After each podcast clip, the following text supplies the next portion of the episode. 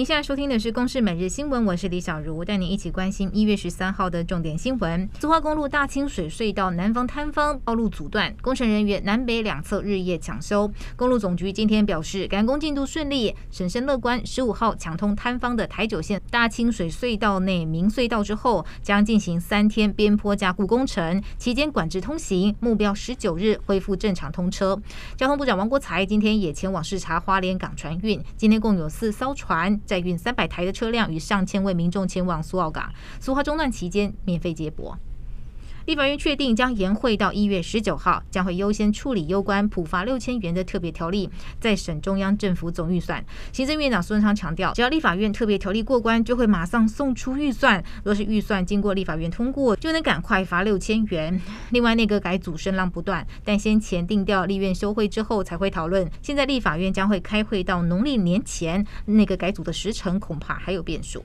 总统蔡英文今天视岛新竹空军第二联队，捍卫北部空防重任。致辞的时候表示，面对共军的威胁，台湾不会升高冲突，也不会挑起争端。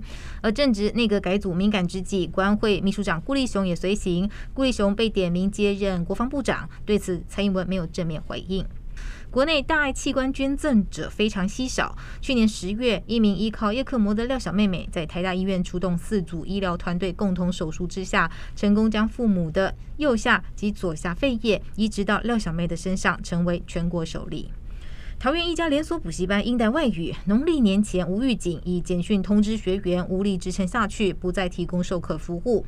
受害学员出估超过两百人，受害员工加上讲师则超过七十人。今天也召开了协调会，负责人出面道歉，强调会妥善处理。日本今天正式拍板，将开始福岛第一核电厂核废水的处理计划，预计在二零二三年春夏之际排入大海。而此前，根据路透社报道，这些核废水被储存在巨大的废水槽当中，足以填满五百座奥运规格的游泳池。